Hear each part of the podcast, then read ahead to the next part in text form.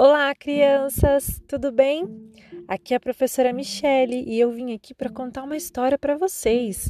Uma história de um fogo misterioso que aparece no céu e que acaba assustando alguns animais. Será que essa história tem a ver com festa junina? Vem comigo, vamos conferir. Bom, o livro é Fogo no Céu. Quem escreveu foi a Mari e Eliardo França. O bode falou para o rato: O céu pegou fogo! O rato falou para a pata: O céu pegou fogo! A pata falou para o galo: O céu pegou fogo!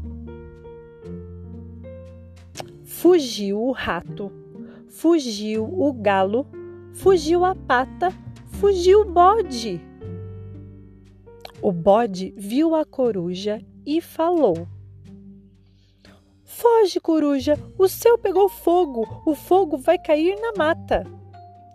A coruja viu o céu e falou: O fogo é um balão de São João. O bode falou: Um balão de São João? Vamos apagar o fogo do balão. O fogo não pode pegar na mata. O balão caiu o bode apagou o fogo e pendurou o balão, e todos deram vivas a São João.